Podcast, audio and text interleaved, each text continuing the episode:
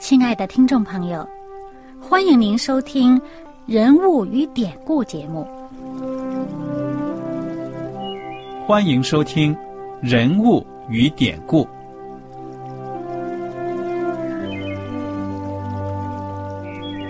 听众朋友们，当你读圣经的时候，不知道有没有过这样的想法？生活在几千年前的圣经人物，与我们这生活在二十一世纪的人有什么相关吗？那些古时候缔造了历史的伟人们，只是些令我们感叹而望尘莫及的对象吗？那些败坏了品德的小人？和有负圣托的失败者，难道只是为了让我们嗤之以鼻吗？在这个人物与典故的节目里，我和小燕将与大家一起，通过圣经中的人物和他们的事迹，看看我们能从他们的故事中得到哪些启发，以便用正确的态度来对待我们每天所面对的生活和挑战。共同奔走天国的旅程。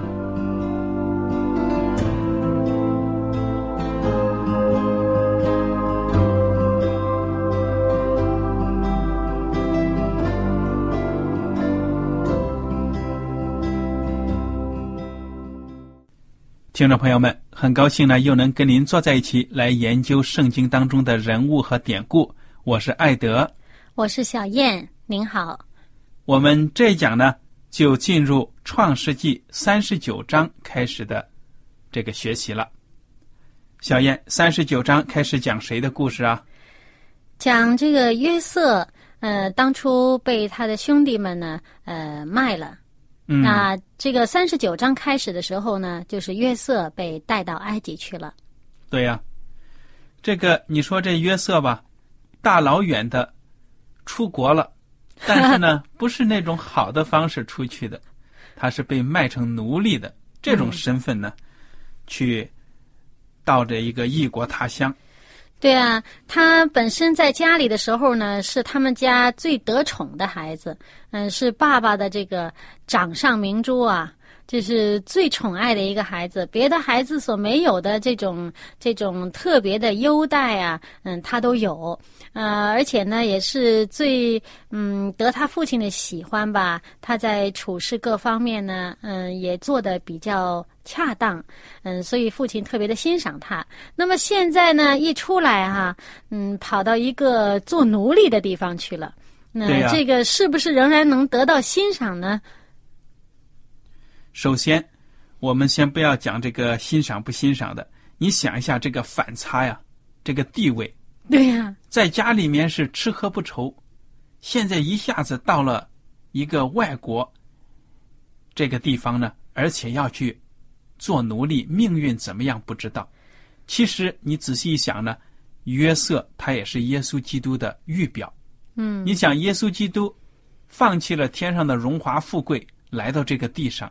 那么地上的苦难，耶稣作为上帝呢，他都知道的，他自己也要亲自经历一下。嗯，而且后来，当我们把这个故事呢，约瑟的故事一点点展开的时候呢，我们发现他真的是耶稣基督的一个预表，因为后来约瑟呢，掌了权，成了一国，可以说呢，一个国家很伟大的一个领导人，而且他的弟兄们呢，因为信靠他，就不愁吃喝。哎，这个预表作用呢？你说，将来我们能够到天国去享受永生的幸福呢？就是靠着我们的兄长耶稣基督。嗯，所以这个预表呢，我们现在简单的提一下。那么好了，我们来看看这个精彩的故事。嗯，约瑟呢被带下了埃及。那么他到了这个埃及啊，埃及人呢是很讨厌游牧民族的人的，他们觉得这游牧民族这特别肮脏，与这个牲畜打交道啊，他们是非常鄙视的。那么约瑟不仅是作为这个一个嗯，本身是在家里面做一个骄子的哈，那么现在跑去做了一个奴隶，而且呢，还是被鄙视的民族的这么一一个身份。嗯哼，对呀，所以就注定呢，看起来如果照人的眼光来看呢，我们要是预测，哎呀，估计他日子呢很不好过。嗯但是呢，上帝保守他。有一个埃及人呢，他是法老的内臣，相当有地位的。其实呢，他就是法老的这个禁卫军的领头的。对，叫护卫长，对了，他名字呢叫做波提乏。嗯那么当时呢，他就从呃这些卖约瑟的人手上呢，就把它买下来了。那么那些卖约瑟的人就是这个以实玛利人呢啊。嗯，那么我们看这圣经上讲呢，呃，约瑟住在他主人埃及人的家中，耶和华与他同在，他就百事顺利。嗯，你看看，耶和华与约瑟同在，对不对呀？嗯，他就百事顺利。你看这个约瑟呢，由于上帝的同在，办事呢都非常的可以说呢成功。嗯，我们再继续看下面啊，第三节，他主人见耶和华与他同在，又见耶和华使他手里所办的事尽都顺利。哇，这个上帝与约瑟同在啊，他的主人给看出来了。嗯哼，这个是怎么说呢？像我们作为一个基督徒啊、我们信上帝，那上帝与我们是否同在？别人能不能从我们身上看得出来呢？嗯，你这个你这个句子呢提的很好，就让我们想到呢，基督徒的生活本身呢就是给上帝做见证，对不对啊？嗯，对。那么我就想起这个，呃，在圣经后面新约里面，加拉太说二章二十节里面，这个使徒保罗就提到一句，他说啊，嗯。他做了这个基督徒以后呢，就我们现在做了基督徒以后，我们生活当中应该怎么样呢？这个他提到，现在活着的不再是我，只是基督在我里面活着。那也就是说，我们现在活着做事情，要好像这个上帝在与我们同在，这个耶稣基督在我们里面活着一样。那么，耶稣基督在我们里面活着，我们做事情就应该像他做事情。那我们办事的原则和我们办事的方法，也应该呢像上帝这个处事的方法。嗯，像这个呃，这个约瑟在他主人家里面，他办的事情，先是它的主人见到这个上帝与他同在，那起码呢是看到他的这个美德吧，嗯哼，看到他这个品格有这个一个一个神圣的上帝的样子。嗯，他的品格首先他是很端正的，嗯，那么他做事呢，应该是什么样的呢？他做事肯定是应该尽善尽美的吧？嗯哼，啊，总不会是呃稀里马虎啊，随随便便能应付就应付过去吧？嗯所以，作为一个奴隶的身份，他自己本人虽然是一个奴隶的身份，他办事呢，呃，仍然不是说，哎呀，我现在真倒霉，我做奴隶了，呃，我这个破罐破摔吧，嗯、我这个这个，呃，做一天奴隶我就应付应付吧，嗯，我现在倒霉的情况下也没什么好做，没有什么好施展我的才华的，嗯、我怎么能够混过这日子，有口饭吃就拉倒了？他也不是这种心态呀、他做事肯定要尽善尽美，所以呢，才能让他的主人这看到什么？这个经文上说，又见耶和华使他手里所办的尽都顺利。嗯哼，那么这个主人看见他能够信靠上帝，把家里治理的井井有条呢，就把更重要的任务呢交给他去做。对，这个第四节就开始说了，约瑟就在主人眼前蒙恩，伺候他主人，并且主人派他管理家务，把一切所有的都交在他手里。就好像耶稣基督所说的：“你在小事上忠心呢，在大事上也能忠心，就委以重任了。对啊，他做的事情呢，都能做得很妥帖，能够尽力把这个事情呢，能够办得妥当的话呢，就让人放心了。”嗯他的主人看着他做事，哎，这么靠得住哈，呃，这么妥当的话呢，哎，那我这个很多的事儿都交给你做吧，我就放心了，自己就不管了。所以呢，到第五节我们看到啊，自从主人派约瑟管理家务和他一切所有的，耶和华就因约瑟的缘故赐福与那埃及人的家。凡家里和田间一切所有的，都蒙耶和华赐福。阿门。你看看，里里外外呢，都有平安。这也是我们基督徒在生活当中呢所祈求的、所期盼的。看起来呢，这个秘诀就在于顺从上帝，而且也要尽职。你不是光光坐在那里祷告，手不去做也不行。嗯，我们当做的工呢，一定要去做。所以就有这个美满呢，幸福。那么他自己得着顺利了，他也为他的家里，也就是为他这个做工的地方，这个主人家带来了这个福分。那么上帝就因为约瑟在这个波提乏家里边管他家里一切的事物呢，于是就大大的赐福与波提乏的家。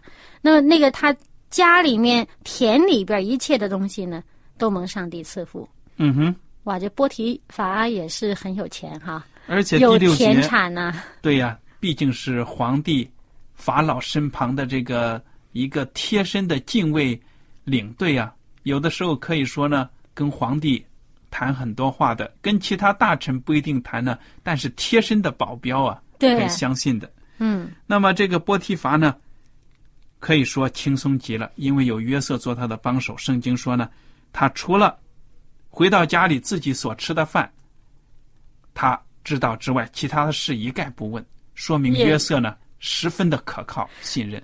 而且这里说啊，别的事一概不知，他不但不问，他根本就不知道。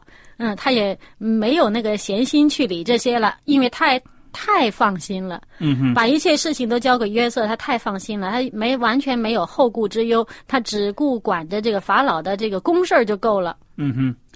那么接下来呢，不但是这个波提伐对约瑟很有好感，结果呢，现在出现毛病了，就是说呢，波提乏的妻子看上约瑟了，也不知道他们年龄相差多大啊。嗯反正这个主人的妻呢，看见约瑟秀雅俊美，就想呢，要得到这个少年人。嗯你给读读下面的故事。嗯，这个第七节啊，这个约瑟主人的妻以目送情给约瑟说：“你与我同寝吧。”约瑟不从，对他主人的妻说：“看呐、一切家务我主人都不知道，他把所有的都交在我手里。”哇，你看这个，他把所有的事情都交在约瑟的手里了。那么这个，呃，他这么能干，做事情做得这么好，就招来这个祸了，招来这个嗯。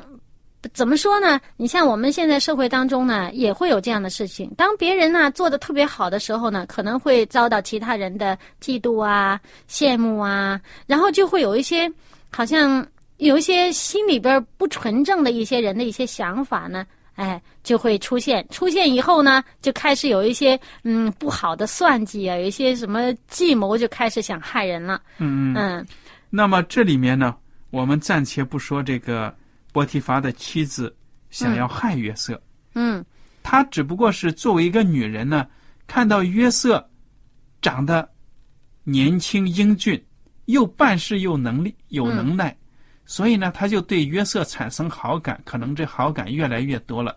那么，当然，作为一个波提乏的妻子来说呢，她本身对丈夫思想上已经是不忠了，对不对？而且呢，对约瑟来讲呢，这也是一个祸患呢，这是一个祸患的开始。嗯哼，嗯，因为呢，这个所有的这个不好的事情呢，都是从不好的意念来的。啊，那么这个试探呢，就是撒旦呢放在约瑟的面前了。嗯，好，我们看这个约瑟继续怎么说啊？到第九节，他说，在这家里没有比我大的，并且他没有留下一样不交给我的，只留下了你，因为你是他的妻子。我怎能做这大恶得罪上帝呢？嗯，约瑟非常的有分寸，通情达理。他这里呢，并没有说，就好像那个什么，我是艺人，你这个恶女人，你你真不要脸，你来勾引我，呃狠狠的侮辱他一顿，骂他一顿，没有这样子。约瑟很有分寸的跟他讲，跟他晓之以理，动之以情，对不对说你看看，主人待我这么好，你看他这么信任我，我在他，我在这个家里呢，可以说帮他管理呢，除了他就是我了。但是主人呢，唯独没有把你，就是说呢，留下就没有把你交给我，为什么呢？这是人之常情啊！你是他的妻子呀，很神圣的婚姻，对不对呀？对，所以他在这里面呢，实际上他是试图引导这个主人的妻子呢，也珍惜他们的婚姻关系。对呀，所以约瑟说：“我怎么能做这大恶得罪上帝呢嗯？”你看，他又一次把他的信仰表达出来，嗯也是做见证，对不对？嗯，而且呢，他在这里讲到一点呢，我们是应该呃留意的，就是他说作恶啊，他第一件想到的不是说，哎呀，你看我这个主人对我这么好，我作恶我得罪我主人呐、嗯，他不是说这个，他嗯嗯我作恶啊得罪上帝。从自己的这个呃原则上来讲，你勾引我，咱们先不提。如果我答应了你的这种要求，呃，我跟你做出什么越轨的事情，或者有不好的这个想法意念的话呢，我首先对不起我的这个信仰的上帝。嗯嗯，其实这个是圣经当中的一个真理，一个原则，就是说呢，不管是什么样的罪，我们做出来呢，首先伤害的就是我们的上帝。嗯所以约瑟认识到这一点。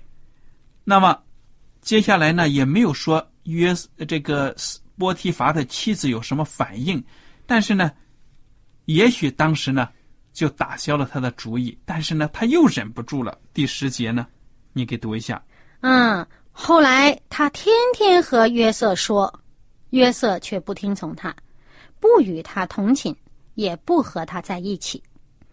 哇，这个这个诱惑天天都出现。对呀、说明我觉得这个女人呢，她当时她也没有心，可能说呢，要害什么约瑟什么的，但是呢，这种邪恶的念头确实是得罪上帝，而且呢，对丈夫也不忠。啊，这种念头本身就是害人，害她自己，也害了对方。嗯，对我我也同意你的、嗯，不管他是不是，有意出于要害人的心，但是他这个念头本身就是给自己、给别人种下一个祸患。嗯哼，嗯对，也许从主观上呢，他不想害谁，嗯他只想呢有好好的在一起寻欢作乐，但嗯是客观上呢，他确实是既害了自己，又害了约瑟，又要害丈夫，嗯。也得罪了上帝。嗯，那么他在这里面呢，呃，这个作为这个主人的妻，他天天去跟约瑟说。那我们看看约瑟怎么做。约瑟呢，不但不听他呢，还不和他在一个地方，嗯他就是不给他机会。嗯，免受试探，对不对呀？除了免受试探之外呢，我们再想深一层啊，他也出于这个爱护他主人的妻子的话呢，尊重他主人的妻子的话呢，他也不给他这个主人的妻子呢犯进一步错误的机会。嗯，这也是对对方的一个保护，对呀，嗯，所以呃，有的时候呢，当我们自己这个比较思想比较敏锐的发现有某种这个潜在的呃坏事，有潜在的这个祸患的话呢，我们自己也应该小心，啊、不要让这个祸患有机会发生出来，这是对这个别人的这个好处呢，也对自己是有好处。对呀。如果说你让步一下子，就顺着这个意思呢走下去一步，那就有第二步、第三步，一直呢就堕落下去了。嗯我也就想到中国有个词叫“瓜田李下”，对不对呀？嗯，惹人嫌疑。对呀，你意思就是说呢，大家如果不知道呢，这瓜田李下讲的就是，如果我们心地正啊，我们到人家这个西瓜地里面，不管什么瓜地，西瓜地也好，什么，你不要弯腰去系你的提鞋子，鞋带呀、提嗯鞋子，免得人家老远看见弯腰，以为你是在这个摘人偷摘人家的瓜呢。李下呢，就是在李树下面满树的果子的时候，你不要在那里去动整理你的帽子啊 免得人家以为你伸手摘人家的果子，嗯说明这种外在的给人家一种流言蜚语啊、闲言评论的这些这些机会呢，其实都是不好的。嗯，不要给人家这个机会去做这个事。实际上呢，也是嗯，出于对别人的好处吧，也是不要让别人有犯错的机会。也是保护自己的一个很重要的一个措施。对，因为很多事情呢，从这个误会来的。嗯嗯，好，那么我们继续看啊，啊，这个约瑟是很小心，但是呢，小心的来呢，还是有这个 防不胜防的。哎，对，这个百密一疏哈，怎么个百密一疏法呢？来看十一节，有一天约瑟进屋里边去办事儿，家中人没有一个在那屋里的，妇人就拉住他的衣裳说：“你与我同寝吧。”约瑟把衣裳丢在妇人手里，跑到外边去了。哎，他的反应很快，他跑了。嗯，但是呢，这个妇人呢，恼羞成怒了哈。现在开始有心要加害他了，对，要诬诬诬诬陷他。嗯，我们看后边啊，十三节，妇人看见约瑟把衣裳丢在他手里跑出去了，就叫了家里的人来，对他们说：“你们看，他带了一个希伯来人进入我们家里，要戏弄我们。”这个他啊，指的就是她的丈夫啊。嗯哼，嗯，他说：“他到我这里来，要与我同寝，我就大声喊叫。他听见我放声喊起来，就把衣裳丢在我这里，跑到外边去了。”嗯啊，这个妇人呢，把约瑟的衣裳放在自己那里，等着他主人回家，就对他如此如此说：“你所带到我们这里的那希伯来仆人进来要戏弄我，我放声喊起来，他就把衣裳丢在我这里跑出去了。这就是明显的恶人先告状。啊，而且呢，他是有一种心态呀、自己得不着的，我情愿毁了他。嗯，而且你听他对他丈夫的称呼，她对外人呢说她怎么怎么着，嗯，她也没有说，就像我们中国人说啊，老爷怎么怎么着，但是她不尊重她丈夫。啊，啊她怎么怎么着，然后见到丈夫呢，你怎么怎么着，没有一点这个尊重自己家中主人的这个这种意识啊。嗯，而且呢，他说这个希伯来仆人呐、这个希伯来人实际上在这个埃及人眼里边，就是那些游牧民族啊，这是很很很惹人嫌的这么一个一个，嗯、因为他们埃及人不喜欢游牧民族嘛，不喜欢养牲畜的，当时毕竟这个埃及是一个古文明国家呢，嗯相当的发达，嗯所以呢，有一种自高居高临下的那种感觉啊。嗯。那么这个第十九节呢，约瑟的主人听见他妻子对他说所说的话，你的仆人如此如此待我，也就生气，把约瑟下在监里，就是王的囚犯被囚的地方。于是约瑟在那里坐监。嗯，这个这个他的这个主人波提乏啊，其实已经是后代这个约瑟了。嗯哼，你想，作为一个奴隶，在这个埃及一个地方，哪有什么地位啊？哇，我这么信任你，他如果这么想，他说：“哇，我这么信任你，我整个家都交给你，我什么我都不闻不问，你还竟然对我的妻子有什么企图？那搞不好就把他杀了呀！对呀、这其实杀了他是很正常的事情，因但是他没这么做。因为在当时呢，奴隶就是主人的私有财产，嗯，怎么处置都可以的。但是他没这么做，嗯他只是把他下在这个监牢里面而已。圣经也没有讲当时他有没有给约瑟机会呀、嗯，讲讲清楚。对，其实呢，就是我们这里面就看到哈，这个一个人呢做的正，做得好，有的时候难免呢也会呃遭其他人的一些呃不好的想法、算计啊，或者什么样，比如说呃呃这个妒忌啊、嫉妒啊，呃或者因为嗯别人呢不如你，他可能想往上爬呀，嗯就呃或者得到这个说更好的地位啊，超过你或者怎么样的话，他可能呢呃会有一些算计，会有一些手段呃施加给你，嗯，但是呢事实上呢，嗯，我们怎么说呢？怎么样看得出我们自己真的是做得好？这个呢，这个试炼呢，这个磨练呢，其实就在这儿，就是当被别人陷害的时候，我们是不是仍然能够称之为好，能够称得上是做得好的？我就想到这个彼得前书，在这个呃二章二十节里面呢，就有这么一段话，他说：“你们若因行善受苦，能忍耐，这在上帝看是可喜爱的。”嗯哼，所以呢，我们可以看到，我们自己该做什么，我们尽管呢对得住自己的良心，对得住呢我们对上帝的这个信仰啊，我们做我们该做的事情。至于别人是怎么看的，别人用什么手段想做什么呢？我们其实可以姑且不去理会他。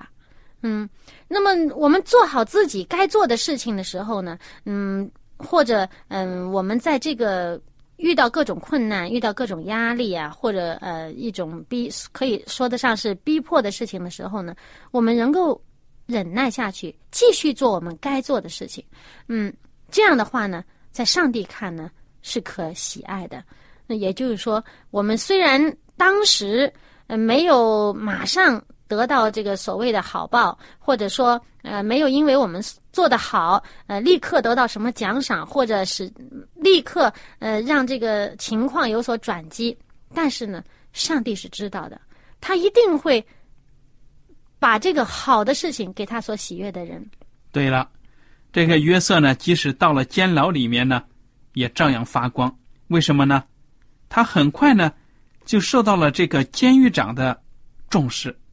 哎，他就帮助监狱长呢，把这个监狱里的事务管理的井井有条。你说这个真的是上帝的恩待呀！一个囚犯你在监狱里你能怎么样？没想到呢，他竟然能够得到重任呢，把监狱管理的很好。为什么呢？就是这个三十九章三十二十三节就讲到了。凡在约瑟手下的事，私欲一概不查，因为耶和华与约瑟同在，耶和华使他所做的尽都顺利。你说这个监狱长呢，也是跟波提乏一样，什么事情都不问。哇，这个官当的真的很轻松啊，还是对约瑟信任。对，我们可以看到呢，由于这个约瑟啊，他上帝与他同在，但是最重要的是，他让人家看到。上帝与他同在，由于他这个是让人家看到上帝与他同在，看到上帝的这个品格在他的身上彰显出来了，于是呢，他得到信任。即使在作为奴隶的时候，作为人家家里面的仆人的时候，他是一人之下，众人之上。那么到了监狱里面，到了这么一个倒霉的境地，哇，他仍然可以就是一人之下。